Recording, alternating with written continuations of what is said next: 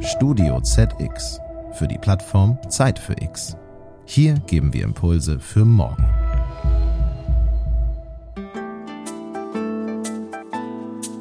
Und ich kann die Städte auch nur ermutigen, dass sie sich auch gewissermaßen die Hoheit über den öffentlichen Raum auch wieder zurückholen und ähm, was Neues damit anfangen im Sinne eben dieser Smart City, im Sinne dieser lebenswerten Stadt. Zeit für Klima. Ein Podcast für die Nachhaltigkeit.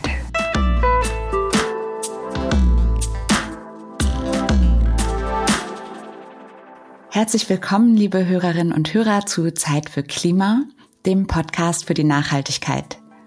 Ich bin Heike Bröckehoff und freue mich auf interessante Minuten mit unserem heutigen Gast. Seit vielen Monaten steht Corona ganz oben auf der Tagesordnung. Dabei dürfen wir aber nicht aus den Augen verlieren, dass der Klimawandel ein genauso dringendes Problem ist. Uns ist ja allen klar, wir müssen vieles verändern noch auf dem Weg zu einer nachhaltigen, ressourcenschonenden und fairen Gesellschaft und Lebensweise. Klar ist aber auch, unsere Welt ist so vernetzt und verzahnt, dass wir übergreifende Lösungen brauchen. In diesem Podcast werfen wir ein Schlaglicht auf einzelne Lösungsansätze aus der Wirtschaft und schauen, was sich hier so tut. Heute geht es um Smart Cities und darüber spreche ich mit Dr. Maike Niedball von Smart City DB von der Deutschen Bahn. Sie leitet dort die Innovationseinheit, die aus Bahnhöfen mehr machen will, mit umweltfreundlichen, komfortablen und einfachen Angeboten für alle. Wie das geht und was Smart Cities mit dem Klima zu tun haben, das verrät uns jetzt Maike Niedball. Herzlich willkommen, schön, dass Sie bei uns sind und uns heute ein paar Fragen zu Smart Cities beantworten. Ja, vielen Dank, dass ich heute im Podcast dabei sein darf. Erstmal zu Ihnen. Also Sie sind seit elf Jahren bei der Deutschen Bahn und haben dort als Expertin für nachhaltige Innovationen diverse Projekte geleitet, zum Beispiel im Bereich E-Mobilität, autonomes Fahren und ländliche Mobilität. Heute sind Sie unter anderem Leiterin von Smart City DB und um Smart Cities und was die für unser Klima tun können, soll es jetzt gehen. Bevor wir so richtig ins Thema einsteigen, wollen wir gern von Ihrem Moment X wissen. Nämlich wann hat es bei Ihnen denn so richtig Klick fürs Klima gemacht? Ja, also im Grunde musste man mich eigentlich nie davon überzeugen, dass Klimaschutz ein sehr wichtiges Thema ist. Ich war schließlich für mehrere Jahre mal verantwortlich für das Nachhaltigkeitsmanagement bei der Bahn. Aber es gibt natürlich immer wieder Schlüsselmomente, so nenne ich die mal. Und von einem Schlüsselmoment kann ich definitiv berichten. Da war ich auf der Rückreise aus dem Urlaub in Kalifornien und ähm, saß dann im Flugzeug. Wir waren gerade gestartet und dann hieß es auf einmal, hm, wir haben leider einen kleinen Defekt an der Maschine, wir müssen wieder umkehren. Und dann stellt man sich eigentlich erstmal vor, okay, dann kehren wir wieder um und in einer Viertelstunde sind wir wieder am Boden. Das war aber nicht so, weil die Maschine war durch das ganz, ganz viele Kerosin so schwer, dass wir so nicht landen konnten. Also musste das Kerosin erstmal abgelassen werden. Und es dauerte unfassbar lange. Und in diesem Moment, in diesem Schlüsselmoment, habe ich gedacht, also so kann keine nachhaltige Mobilität der Zukunft aussehen. Und habe für mich dann auch äh, beschlossen, nochmal über meine Art der Urlaubsreisen nachzudenken. Äh, zumindest bin ich seitdem nie wieder so weit geflogen, auch wenn ich das natürlich jetzt nicht komplett ausschließe. Aber ähm, das war für mich definitiv ein Schlüsselmoment. Wann war das? War das vor Ihrer Zeit noch bei der Deutschen Bahn?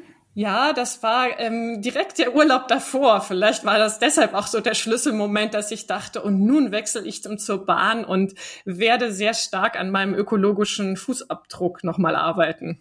Ich weiß nicht, ob ich es mittlerweile geschafft habe, das wieder alles aufzuholen, aber ich, ich hoffe es zumindest.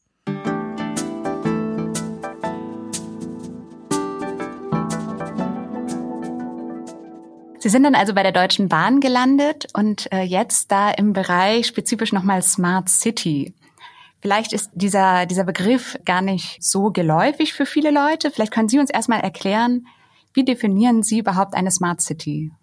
Das ist eine super Frage, weil normalerweise bei dem Begriff Smart City und auch ich, als ich mich angefangen habe, damit zu beschäftigen, habe äh, immer so die Assoziationen und die Bilder dann im Kopf gehabt. Ähm, eine Smart City, das sind meistens Hochhäuser. Da sieht man dann so Fotos von ähm, Wolkenkratzern bei Nacht und dann gibt es immer so ganz viele Verbindungspunkte, so quasi die virtuelle Datenautobahn. Und am Ende ist alles miteinander vernetzt. Also am Ende vielleicht sogar die Kaffeemaschine mit dem Laternenpfahl. Und dann fragt man sich aber, wo, wofür eigentlich? Warum sollte das eigentlich so sein? Und welches Kundenbedürfnis würde das eigentlich treffen? Und für mich ist deshalb eine Smart City zunächst erstmal eine Stadt, die lebenswert ist für besonders viele unterschiedliche Menschen. Also ähm, indem zum Beispiel der öffentlich genutzte Raum zu mehr Aufenthaltsqualität führt oder indem Wege gebündelt werden. Denn es bedeutet letztendlich besonders viele unterschiedliche Menschen, dass man ressourcenschonend umgehen muss. Und lebenswert ist es immer dann, wenn es besonders komfortabel ist. Und man sieht schon zwischen beiden besteht ja so ein Zielkonflikt. Und genau an dieser Stelle wollen wir ansetzen und glaube ich, ist ein wichtiger Punkt, um anzusetzen, diesen Zielkonflikt zu lösen zwischen Ressourcenschonung und komfortablem Lebensstil, lebenswert eben in einer Stadt zu sein. Und darum geht es für mich im Kern bei einer Smart City, also einer intelligenten Stadt.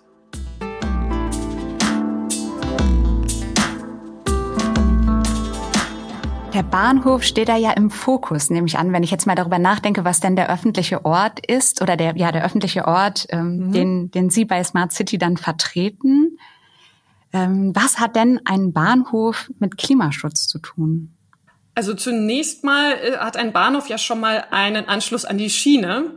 Und das ist insbesondere dann gut, wenn der Strom für diesen Schienenverkehr aus erneuerbaren Energien kommt. Das tut er bei uns immer mehr, über, zu über 60 Prozent, im Fernverkehr sogar zu 100 Prozent. Das ist zumindest mal für den Klimaschutz schon eine ganz gute Voraussetzung. Aber ich glaube, es gibt noch sehr viel mehr Potenzial zu holen in normalen Zeiten, also mal jenseits von Corona-Zeiten, haben wir an einem einzigen Tag 21 Millionen Ein-, Aus- und Umsteiger an unseren Bahnhöfen. Also wohlgemerkt pro Tag.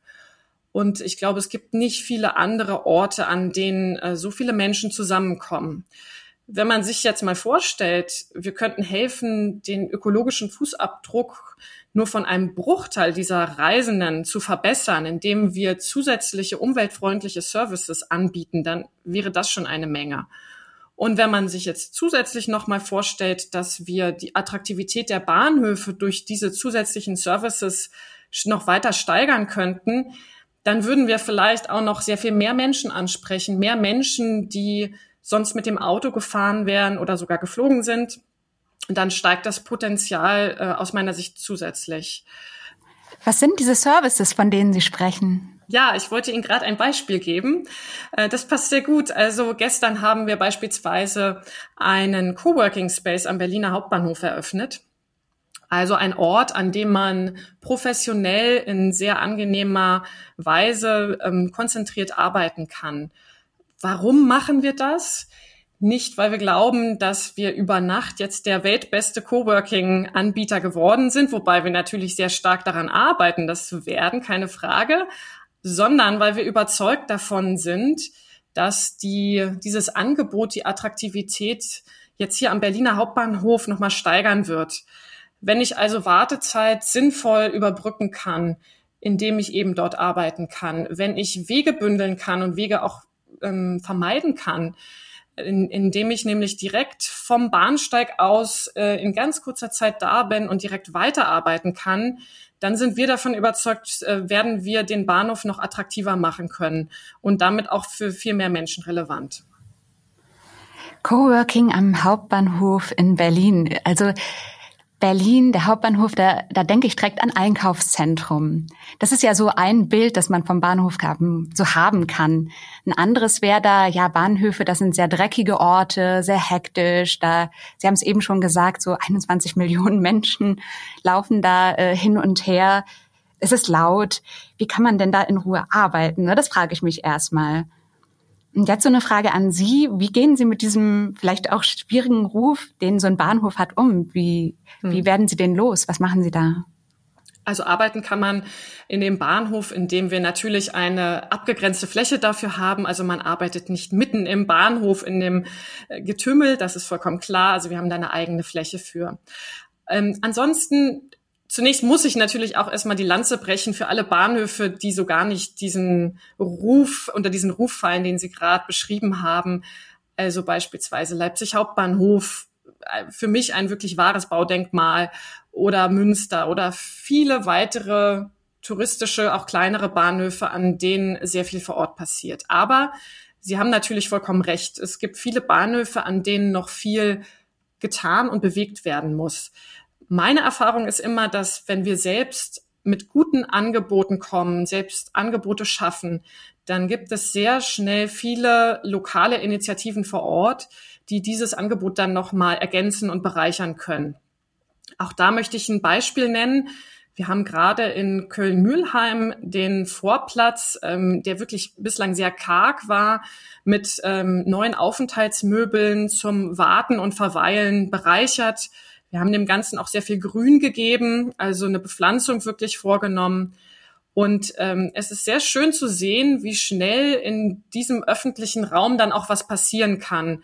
Ähm, wir hatten zum Beispiel schon ein Freiluftkino vor Ort. Äh, wir hatten Kochabende.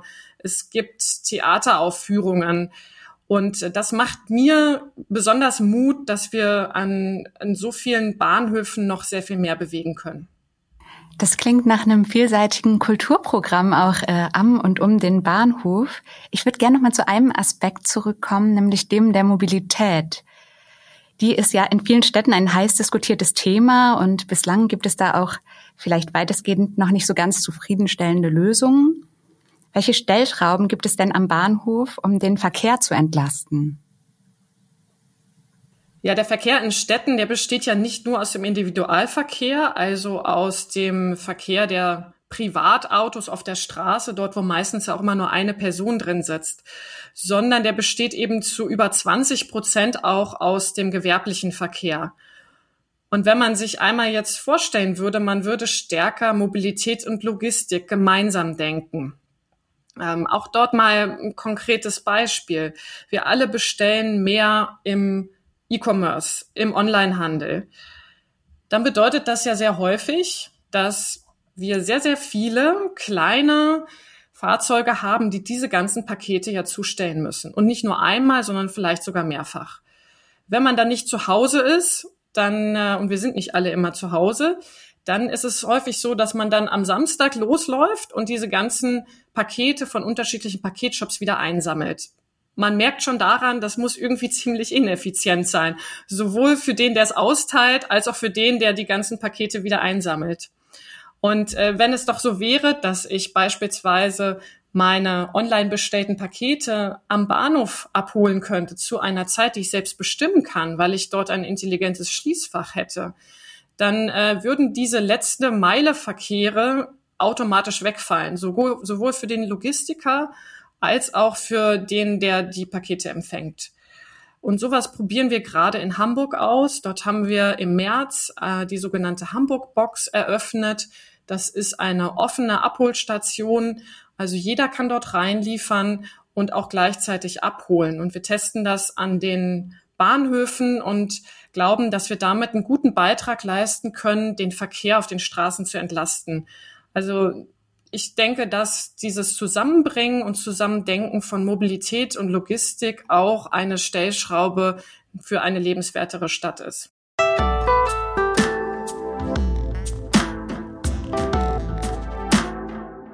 Wo Sie das so sagen mit den mit diesen Smart Lockern, die habe ich neulich tatsächlich an der U-Bahn-Station Osterstraße in Hamburg mhm. auch selbst gesehen. Sie haben Sie jetzt schon einige Beispiele gegeben für Versuche, Projekte auch schon umzusetzen oder zu testen. Vielleicht können Sie noch mal so einen Überblick geben darüber, was Sie was Sie vielleicht auch an Erkenntnissen schon gewonnen haben über Smart City, Bahnhof, Mobilität. Also wir haben auf jeden Fall die Erfahrung gemacht, dass die Zusammenarbeit mit Partnern enorm wichtig ist. Zum einen, weil wir natürlich als Deutsche Bahn nicht überall die Expertise sofort mitbringen, die man braucht für die Umsetzung. Auf der anderen Seite, weil man natürlich auch über Partner nochmal neue Ideen auch entwickeln kann. Und zu Partnern zähle ich auch sehr deutlich, sehr explizit die Städte. Wir haben mit der Freien und Hansestadt Hamburg und mit der Stadt Köln eine Vereinbarung geschlossen, dass wir bestimmte Projekte innerhalb von einer bestimmten Zeit gemeinsam voranbringen wollen.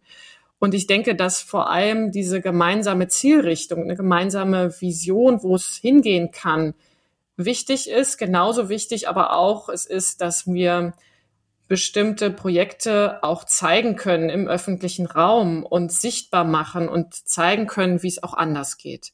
Zum anderen haben wir auch die Erfahrung gemacht, dass wir Flächen, die wir am Bahnhof haben, rund um den Bahnhof, auch unterschiedlich belegen können mit ganz unterschiedlichen Services. Beispielsweise haben wir in Berlin eine Fläche, dort hatten wir schon ein Freiluftkino, Dort hatten wir aber auch schon eine mobile Fahrradwerkstatt für einige Tage und die Fläche war sogar auch schon mal ein kleines Logistik-Hub.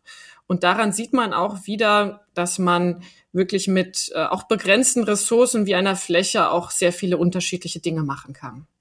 Also bei dem, was Sie erzählen, stelle ich mir Bahnhöfe jetzt sehr quirlig und lebendig vor und ja auch als einen sehr schönen Ort. Spulen wir doch mal zehn Jahre vor, ins Jahr 2030. Wie weit sind wir mit der Smart City und welche Hürden haben wir schon genommen? Also ich hoffe, dass wir in zehn Jahren die Frage geklärt haben, wie gleichberechtigt oder auch privilegiert einzelne Verkehrsmittel zueinander sind. Denken Sie beispielsweise an den Fahrradverkehr. Das wird ja gerade sehr intensiv diskutiert und auch umgesetzt. Aber viel zu häufig wird vielleicht noch der Fußgängerverkehr auch vergessen. Was dabei wichtig ist aus meiner Sicht, ist, dass die Verkehre nicht nebeneinander funktionieren sollten, sondern miteinander. Und in diesem Sinne bin ich auch ganz optimistisch, wenn ich nach Hamburg schaue und auf ähm, den Hamburg-Takt, denn dort ist ja genau das die Zielrichtung, dass ich innerhalb von ganz wenig Zeit all die Verkehrsmittel verfügbar habe, die ich in dem Moment dann brauche. Und das muss selbstverständlich nicht immer das eine Verkehrsmittel sein, sondern das können sehr viele unterschiedliche sein. Insofern ähm, glaube ich, dass man in zehn Jahren auch wahnsinnig viel erreichen kann. Da bin ich nach wie vor Optimistin.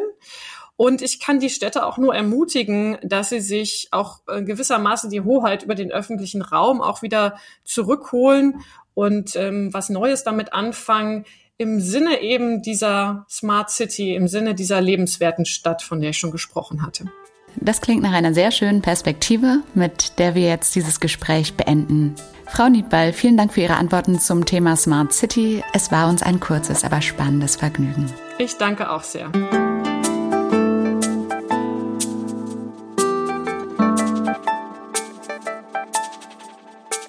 Liebe Hörerinnen und Hörer, wenn Sie mehr über Smart City DB erfahren möchten, schauen Sie einfach bei smartcity.db.de vorbei.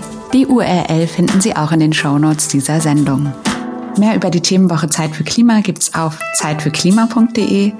Ich danke Ihnen für Ihr Interesse und freue mich aufs nächste Mal. Machen Sie es gut.